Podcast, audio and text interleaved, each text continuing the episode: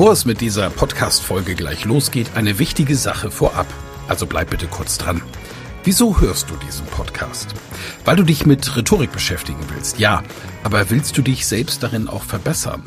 Selber an dir und deiner wichtigsten Fähigkeit für Erfolg arbeiten?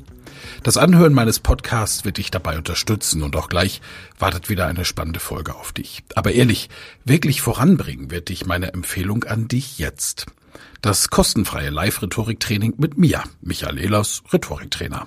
Darin erfährst du, wie du Redeangst besiegen kannst, was du tun kannst, um andere Menschen zu überzeugen, welche Tricks die Profis nutzen, um in allen Situationen Sicherheit auszustrahlen, mit welcher innovativen Methode du über dieses Training hinaus am Ball bleiben und deine Rhetorik in der Praxis trainieren kannst. Sei also dabei. Pausiere gerne die Folge und gehe auf www.rhetorikheld.de. Diese Website findest du auch in den Show Notes. Wir sehen uns dann. Ich freue mich riesig drauf und jetzt viel Spaß bei der Folge.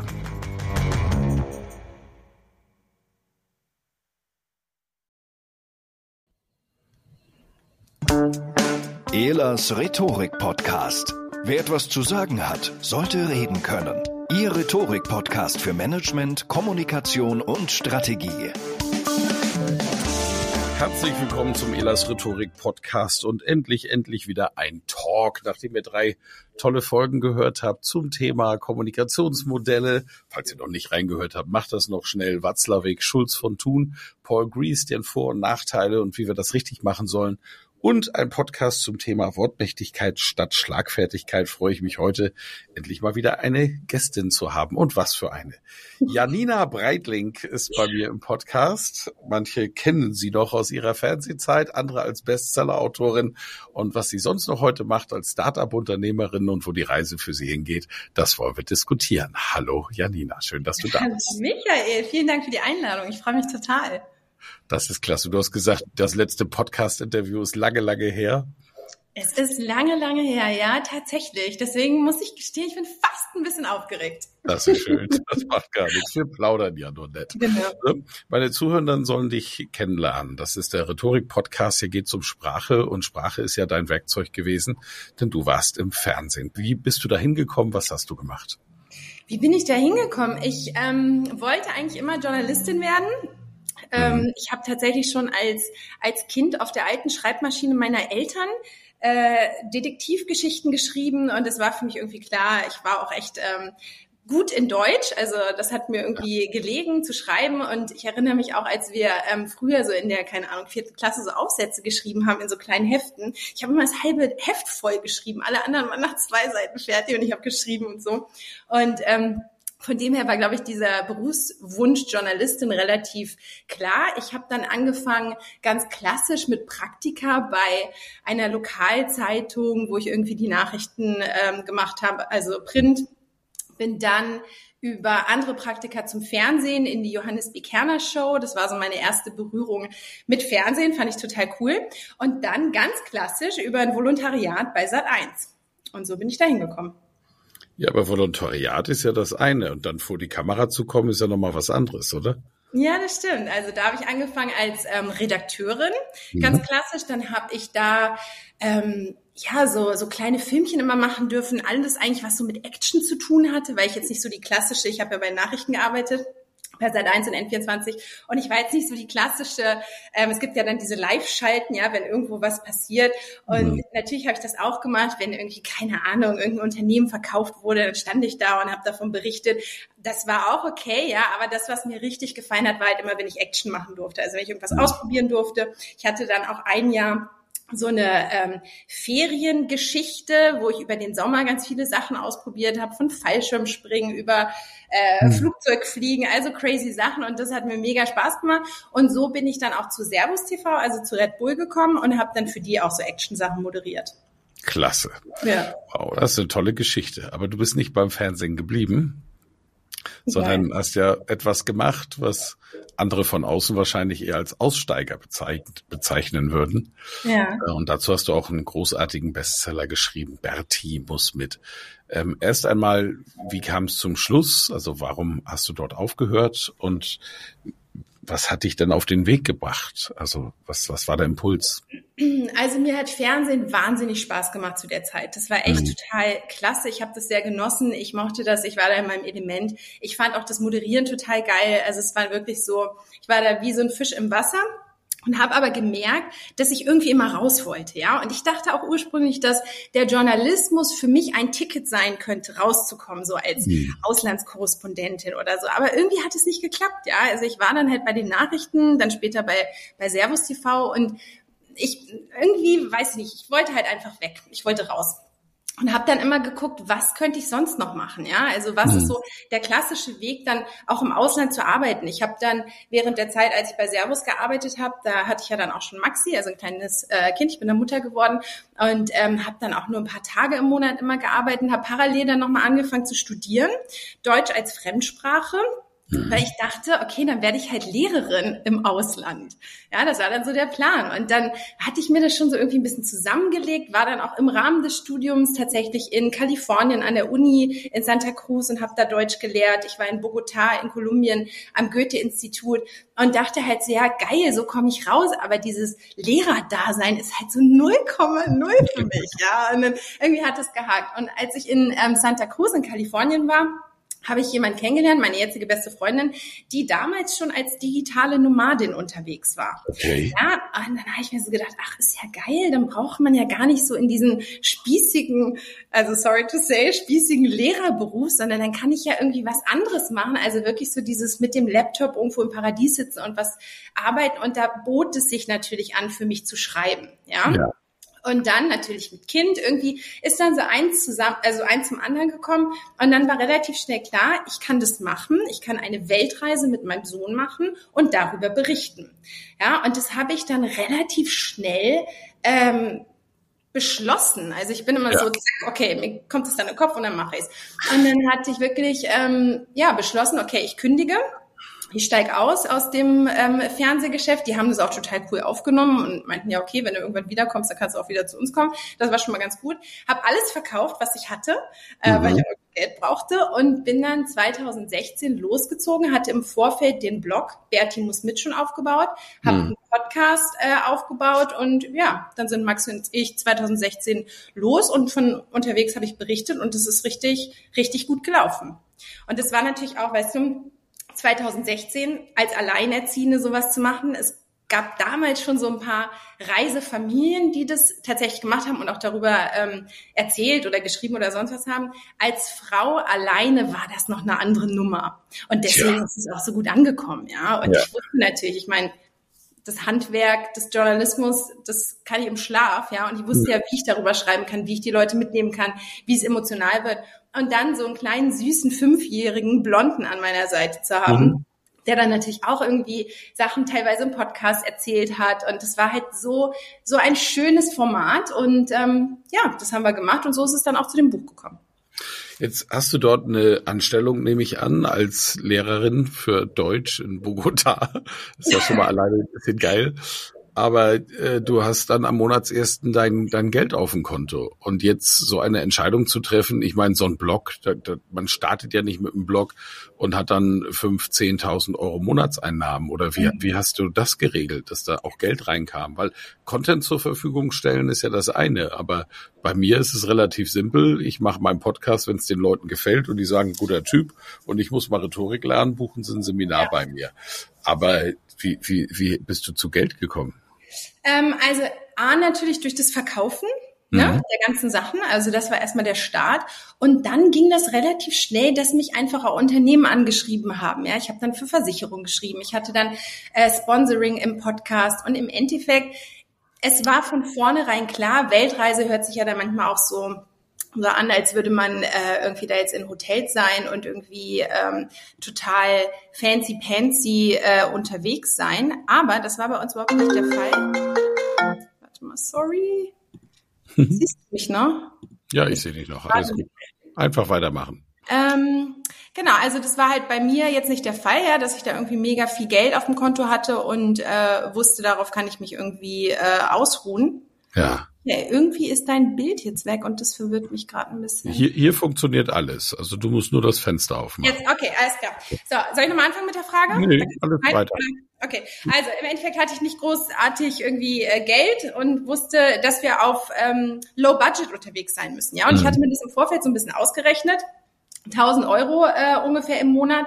Und das war auch das, was ich irgendwie relativ schnell zusammenkriegen konnte. Ja, 1000 Euro mit ein bisschen Schreiben, mit ein bisschen Sponsoring und so weiter und so fort. Das hat funktioniert. Und das hat dann tatsächlich auch für die Reise gereicht. Ich meine, als ich dann den Buchvertrag gekriegt habe, dann äh, konnten wir uns schon mal so das ein oder andere Hotel leisten. Aber Ja. vorher haben wir wirklich Low Budget. Wir haben ganz viel Couchsurfing gemacht.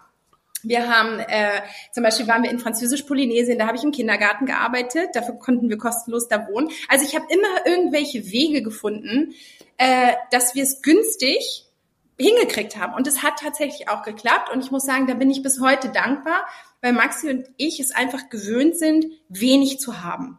Ja, sei das jetzt materiell oder auch finanziell. Wir kommen mit wenig klar. Und ich glaube, das war einfach ein gutes Learning auch für ihn später, dass man halt eigentlich wenig braucht, um glücklich zu sein. Wow. Ein absoluter Trend, für viele sogar ein Sehnsuchts-, ein Zeitgeist-Thema im Augenblick. Ähm, diese, diese, dieser Minimalismus äh, passt natürlich auch in die Klimadiskussion alles. Und damit warst du ja wirklich dann auch Vorreiterin. Also hast du auch manchmal das Gefühl, dass du vielleicht schon eine Sehnsucht gelebt hast, einfach, die andere Leute in sich tragen? Ja, definitiv. Na klar, das war ja dann auch das Feedback, ja. Also es kamen dann auch ganz viele Frauen, ganz viele alleinerziehende Mütter auf mich zu und haben dann auch gesagt, boah, das möchten wir oder das ist schon lange in mir drin, dass ich das auch machen möchte, habe es mich aber nicht getraut und jetzt dadurch, dass ich sehe, dass du das machst, haben die sich dann, dann auch einfach getraut, ja. Also sie haben dann angefangen. Äh, sind dann auch irgendwie, ich habe dann Zuschriften gekriegt, dass sie dann irgendwelche kleinen Reisen gemacht haben oder was auch immer, ja. Also diese diese Inspiration, die war natürlich cool und das hat tatsächlich auch, ähm, glaube ich, vielen geholfen. Und ja, diesen Freiheitsdrang, ich denke schon, dass den viele in sich haben, dass viele aber nicht glauben, dass das gehen würde. Ja, also viele denken ja wirklich, man kann keine Weltreise mit Kind machen. Also wie gesagt, damals 2016 war es noch ein bisschen extremer. Jetzt glaube ich, ist es auch schon besser geworden. Man kann keine Weltreise mit so wenig Geld machen. Das waren halt alles so Mindset-Sachen, die ich natürlich irgendwie da durchbrochen habe. Und ich glaube schon, dass das für viele toll war, das zu sehen. Ja. Und Das toll auch zu sehen, dass das funktioniert. Hm. Wie lange hast du denn ursprünglich geplant, soll diese Weltreise dauern? Also Maxi ist gerade, wir sind kurz nach seinem fünften Geburtstag los. Und der Plan war, zur Einschulung wieder zurückzukommen. Und das habt ihr dann auch so gemacht. Nö.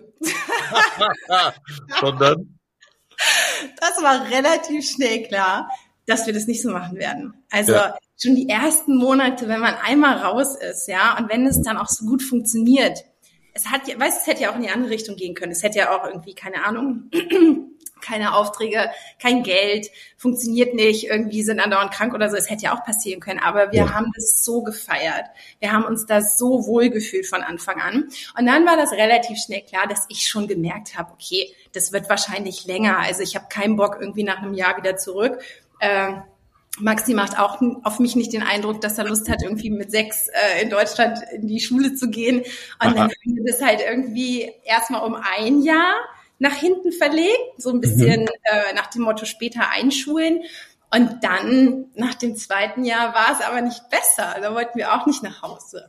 Was dann passiert ist tatsächlich nach diesen zwei Jahren Fulltime-Traveling, dass wir uns schon nach einem Ort gesehnt haben, wo wir ankommen konnten. Weißt du, wir sind ja immer wieder bei Null gestartet, was natürlich Ja. total cool ist für eine Zeit.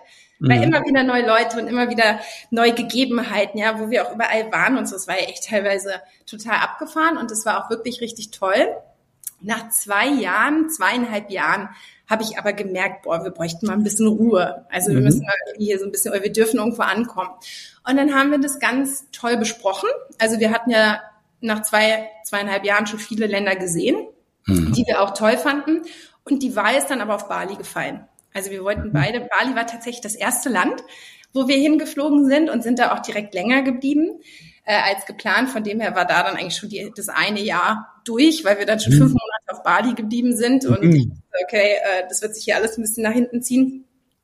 Und dann haben wir entschieden, zurück nach Bali zu gehen und ja, sind dann richtig in so ein Alltag in Anführungsstrichen in Bali gekommen, ja, was total ja. schön war. Maxi ist in die Schule gegangen, äh, wir hatten ein tolles Haus, wir hatten da irgendwie Freunde, das war total schön. Und dann kam ja auch der Buchvertrag, das heißt, ich mhm. habe dann auch irgendwie jeden Tag schön äh, da geschrieben und hatte halt diesen Alltag und das war dann total toll.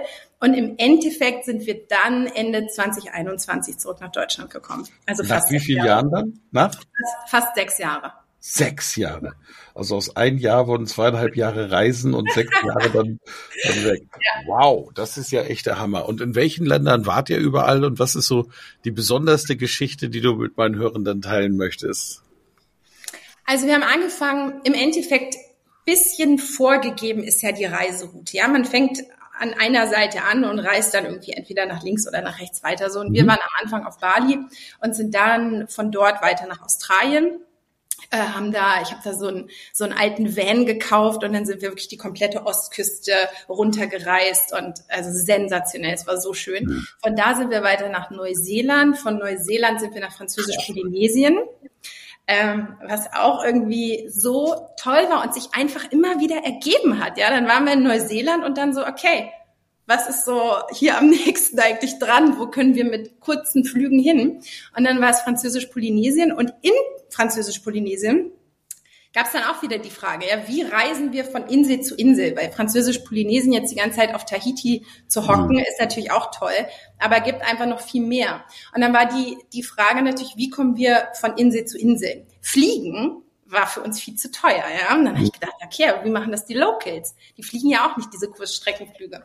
Und habe mich dann so ein bisschen informiert und habe mitgekriegt, dass die immer mit Containerschiffen von Insel zu Insel reisen. Ja, also ja. einmal die Woche oder so startet auf von Tahiti das große Containerschiff, was die einzelnen äh, Inseln beliefert. Mhm. Und wenn man da so ein bisschen sich mit Leuten unterhält und ein bisschen rumfragt, und das war auch echt, ich, also das war schon, ich musste da schon aktiv werden. Ja. Mhm.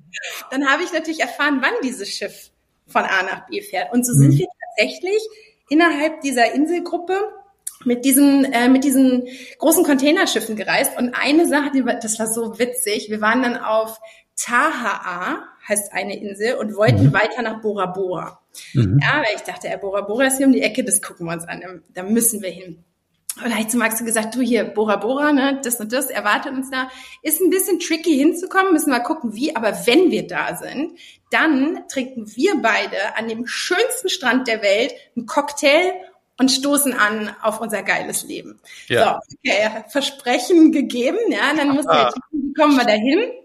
Und dann halt mit dem Containerschiff äh, hatte ich dann irgendwie rausgekriegt, dass das Containerschiff nachts um zwei an dem kleinen Hafen irgendwie ablegt. Also bin ich mit Maxi von unserer Couchsurfing-Familie irgendwie viertel vor zwei mit dem Rucksack los, habe ihm da so eine Yogamatte ähm, an dem Hafen ausgebreitet. Er hat sich da dann noch irgendwie so hingelegt, um ein bisschen zu chillen. Dann kam der äh, das Containerschiff, der Captain stieg aus und ich so, ne, hallo, können wir mit nach Bora Bora? Und er so, nö, könnt ihr nicht. Einheimisch mit. Und ich so, scheiße. Und dann meinte er, ja, nee, geht nicht. Und ich so, ja, okay, gut. Dann habe ich irgendwie da so ein bisschen rumgefragt, habe das einen erzählt, äh, der nimmt uns gar nicht mit und so. Und dann meinten welche, ja, musst du morgen wieder probieren. Oder in zwei Tagen oder so. Ja. Ist ja alles klar. Wieder zurück zu unserer Unterkunft. Zwei Tage später, gleiche Geschichte, nachts zum Hafen, Yogamatte ausgerollt. Maxi hat sich da hingelegt. Irgendwann sah man in der Dunkelheit diese Riesenlichter von dem Containerschiff. Ja. Derselbe Kapitän stieg wieder aus. Nein. schüttelte schon mit dem Kopf und meinte, nein, geht nicht. Ich so, Mann, ja, wir wollen nach Bora Bora. Und dann war er aber schon ein bisschen netter und meinte, ja, es geht nicht, weil er hat irgendwie explosive Ladung. Und ja. ähm, da hat er kein gutes Gefühl, uns mitzunehmen. Aber er kommt in drei Tagen wieder. Ich so, alles klar, in drei Tagen sehen wir uns wieder. Max und ich wieder zu unserer Unterkunft. Drei Tage später gleiches Spiel, Yogamatte ausgerollt, Maxi hingelegt, Schiff kam, der Kapitän stieg aus und hat schon total gelacht, als er mich. da ist sie wieder. Da hatte sich auch die irre Weiße, ja. ist irgendwie wieder. Und dann, ähm, genau, hat er gesagt, ja gut, dieses Mal nehme ich euch mit. Müssen wir warten, bis das Schiff irgendwie äh, beladen wird und so weiter und hm. so fort. Und dann sind wir tatsächlich, also wie im Film, mit so einer Laderampe auf dieses Schiff gehoben worden. Und in dem Moment, wo diese Laderampe nach oben ging, kam noch eine Frau, mit der ich mich an dem Hafen, die, ich meine, die Insel ist nicht groß, die wussten ja. das alle, dass wir da irgendwie nach Bora Bora wollten und es immer wieder versucht haben. Und eine Frau, mit der hatte ich mich dann da am Hafen so ein bisschen unterhalten und die kam dann noch angerannt, währenddessen wir wirklich original auf dieser Lade Hebebühne nach oben gefahren wurden, kam die dann noch angerannt mit einer Riesentüte mit Essen und oh. meinte, hier für euch, weil ihr braucht ja was zu essen auf dem Schiff. Das war so schön, ja. Und dann sind wir tatsächlich mit dem Schiff äh, nach Bora Bora, sind dann da angekommen. Dann irgendwann musste ich natürlich mein Versprechen einhalten, ja, bin mit Maxi irgendwie zu so einem Superhotel. Auch da haben wir bei Einheimischen gewohnt, äh, zu so einem Superhotel, dann haben wir da den Tag verbracht und dann meinte er natürlich, ja, was ist denn jetzt mit dem Cocktail? Ich so, okay, machen wir, ja. Haben wir uns da ins, äh, ins Restaurant gesetzt, die Speisekarte aufgeklappt und dachte so, scheiße, ja, ein Cocktail irgendwie, keine Ahnung, 50 Euro oder so. Ja, klar. Das ist völlig absurd, ja. Ich so, oh Gott, aber versprochen ist versprochen. Dann kam der Kellner und er sah uns das schon an, dass wir jetzt nicht zu diesem Hotel gehörten. Ja. Er meinte dann so, ja, your order und so. Und dann haben wir irgendwie zwei Pina Colada ohne Alkohol bestellt. Und dann ähm, kam er zurück und dann meinte ich halt irgendwie so, ja, die Rechnung. Und dann guckte er mich an und meinte so, nee, die Cocktails gehen auf mich. Ach, wie süß, sag mal. und dann saßen wir da und haben unsere Cocktails genossen und es war ja. absolut, ähm, also es gibt mir jetzt Gänsehaut, ja, wenn ich daran denke. Es war einfach so, so toll. Und dann. Schöne Geschichte. Fällt mir auch so ein bisschen, also die Welt ist böse, aber die Menschen sind eigentlich wahnsinnig nett, ne? Die Welt, und das war auch was, weißt du, viele hatten so Angst um uns, ja. Es ist ja auch das mhm. typisch Deutsche, ja, was ist ja. wenn? Als ich das damals im Kindergarten gesagt habe, so, hey Leute, wir sind noch irgendwie drei Monate hier und dann gehen wir auf Weltreise, die sind ja fast umgekippt vor Angst, ja. Die konnten das ja gar nicht glauben in München. So, die waren, äh. und das war so, was immer von außen zu uns kam, immer diese Angst, ja, was ist wenn, was ist wenn? Mhm. Und uns ist nie was passiert. Nie. Wir wurden mit offenen Armen von der ganzen Welt in Empfang genommen. Mhm. In der Mongolei haben sie mir das Handy aus dem Rucksack geklaut.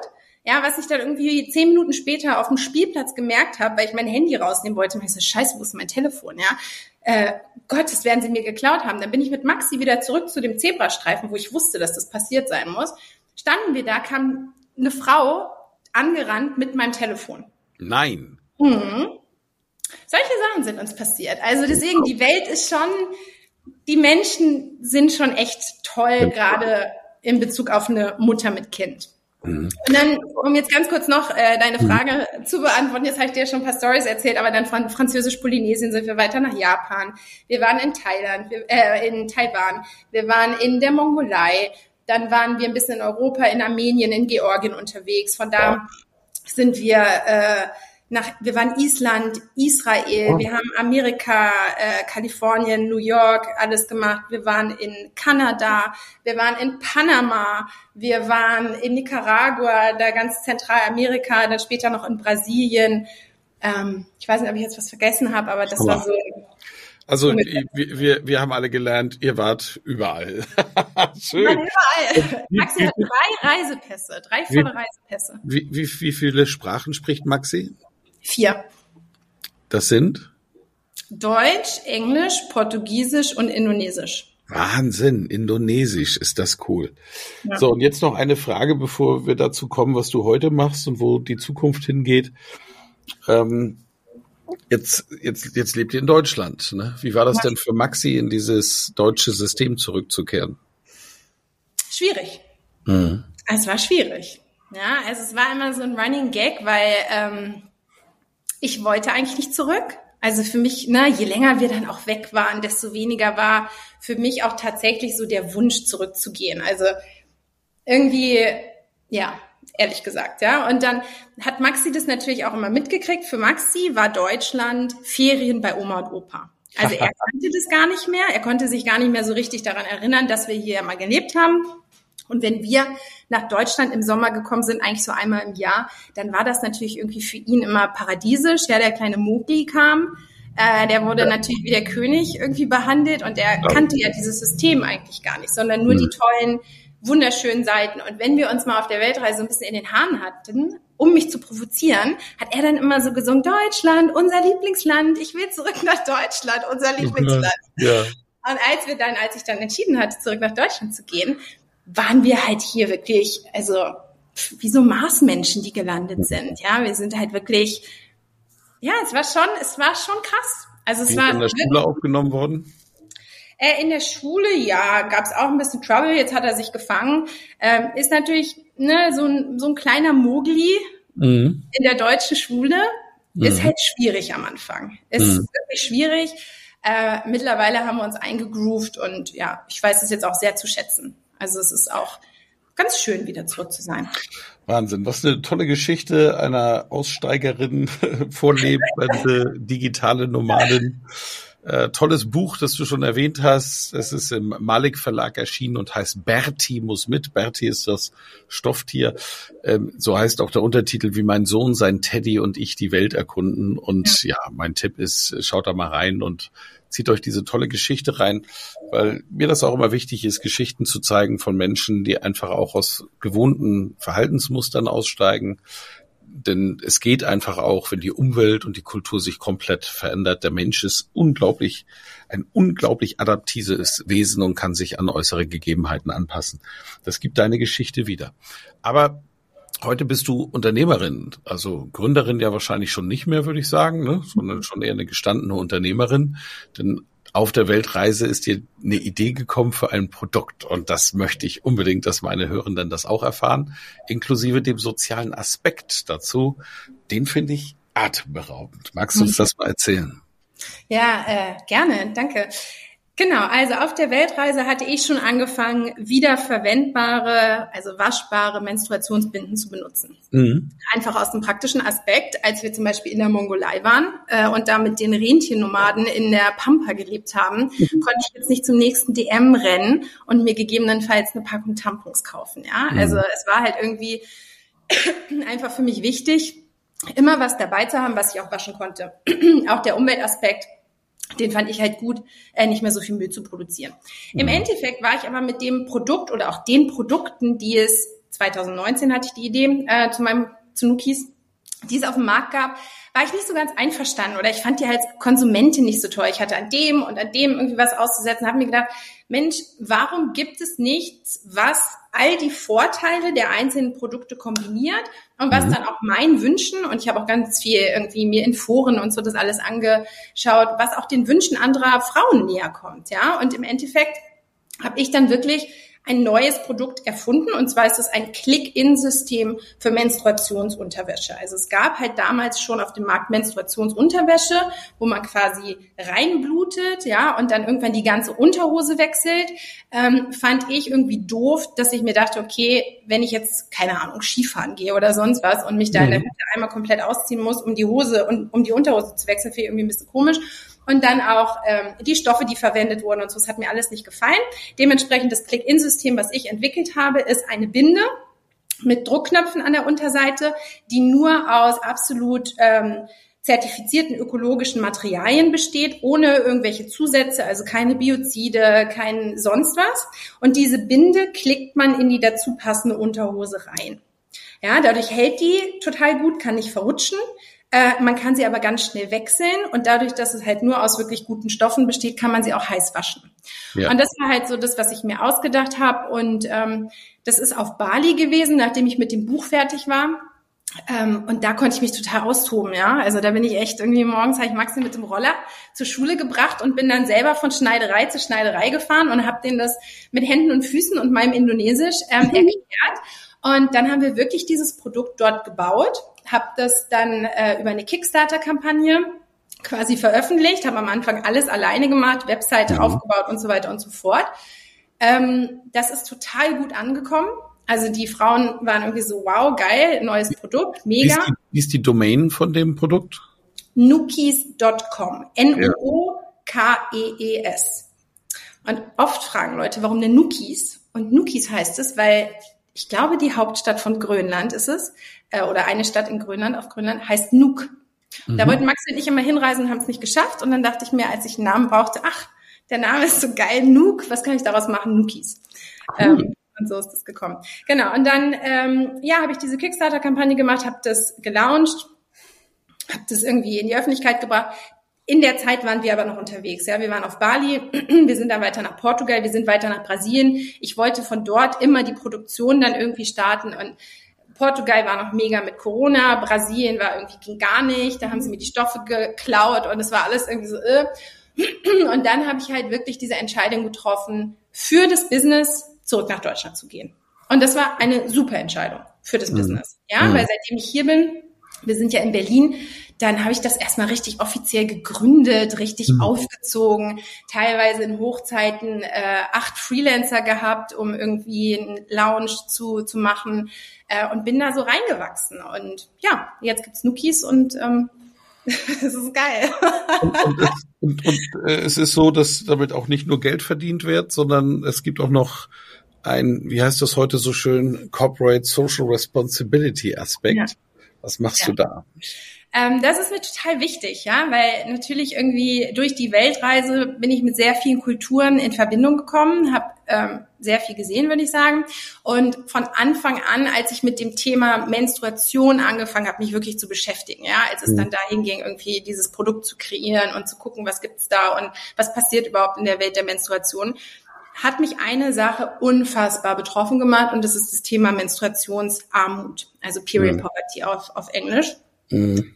Es gibt Länder, in denen junge Mädchen keinen Zugang zu Menstruationsprodukten haben. Mhm. Ja, das bedeutet zum Beispiel, also klassisch Beispiel Afrika, die jungen Mädchen können nicht in die Schule gehen aufgrund ihrer Menstruation. Ja, kennen meine Hörenden von Neven Sobotic, der baut ja Schulen da unten und äh, dann Toiletten für Jungs und Mädchen und die gehen dieses Thema auch an. Ne? Mhm. Genau. Und das ist halt, ja, also mich hat das wahnsinnig erschüttert. Mich hat das wirklich, ja. es gibt ja manchmal so Themen, ja, einen berührt es, den anderen nicht. Mich hat das ja. wahnsinnig ähm, berührt. In Nepal ist es zum Beispiel so, dass Frauen, wenn sie ihre Menstruation haben, in ländlichen Gebieten äh, in so kleine Ställe gesperrt werden. Ja, ja sie dürfen ja. nicht am normalen Leben teilhaben. Sie müssen in diesen Stellen ausharren, äh, was dazu führt, dass sie teilweise vergewaltigt werden, dass sie teilweise von giftigen Schlangen gebissen werden, dass sie teilweise sterben, weil sie in diesem kleinen, in dieser Hütte ein kleines Feuerchen machen und dann an der Rauchvergiftung sterben. Ähm, in Südafrika dürfen Frauen, die menstruieren, nicht neben einer Kuh stehen, weil man davon ausgeht, dass dann die Kuh stirbt. Ja, also es gibt irgendwie tausend Sachen, die damit zu tun haben und das fand ich von Sekunde eins wie gesagt, hat mich das wahnsinnig getroffen, betroffen gemacht und ich wusste, ich wollte helfen. Und es gibt ja das ganz tolle, bekannte Tom-Schuh-Model. Also, ne, man verkauft mhm. eins, man spendet eins. Das habe ich dann von Anfang an gemacht. Also die erste äh, kleine Produktion, die ich noch in Indonesien gemacht habe, da habe ich dann gleich irgendwie 50 Prozent verkauft, 50 Prozent an ein Mutter-Kind-Heim dort gespendet. Mittlerweile haben wir das weiterentwickelt. Ja, also mittlerweile arbeiten wir in Uganda mit einem ganz tollen Projekt äh, zusammen, wo wir dann die Stoffe zur Verfügung stellen, die Schnitte, die Frauen vor Ort, die Binden nähen, von uns dafür einen Lohn bekommen und mhm. die fertigen Binden dann for free äh, verteilen können. Toll. Also das ist wirklich klasse Unternehmertum. Du hast eine Wahnsinns-Lebensgeschichte, finde ich. Und äh, ich und sicherlich meine Zuhörer dann auch, wir wünschen dir alles, alles Gute für die Zukunft. Mir hast du im Vorgespräch schon verraten, für die Zukunft zählt jetzt heiraten, Haus bauen. Deshalb werden, ja? Ist das so? Oder auch nicht. Oder auch nicht, okay, gut. Ähm, aber es ist wirklich toll, liebe äh, Janina. Vielen, vielen herzlichen Dank für das tolle Gespräch. Hat unglaublich Spaß gemacht. Und ja, euch, ihr lieben Zuhörenden, äh, natürlich, ich verlinke sowohl die Nookies als auch das Buch und äh, möchte, dass ihr da mal reinschaut. Und die Janina findet ihr in den sozialen Netzwerken. Wo bist du am aktivsten? Ich bin's bei Insta und LinkedIn. Wo bist du aktiv? Ähm, Insta, was so Nukis, die Company, das Produkt angeht und LinkedIn, was das Thema Period Poverty angeht. Cool, sehr gut. Dann verknüpft euch mit ihr. Ich verknüpfe hey. sie in den Show Notes und äh, gebt uns Fragen natürlich auch hier gerne in den Kommentaren und natürlich ein Feedback zu der Folge. Darüber würde ich mich sehr freuen. Janina, vielen, vielen herzlichen Dank für das tolle Interview. Schön, dass du dabei warst. Dankeschön. Ich danke dir.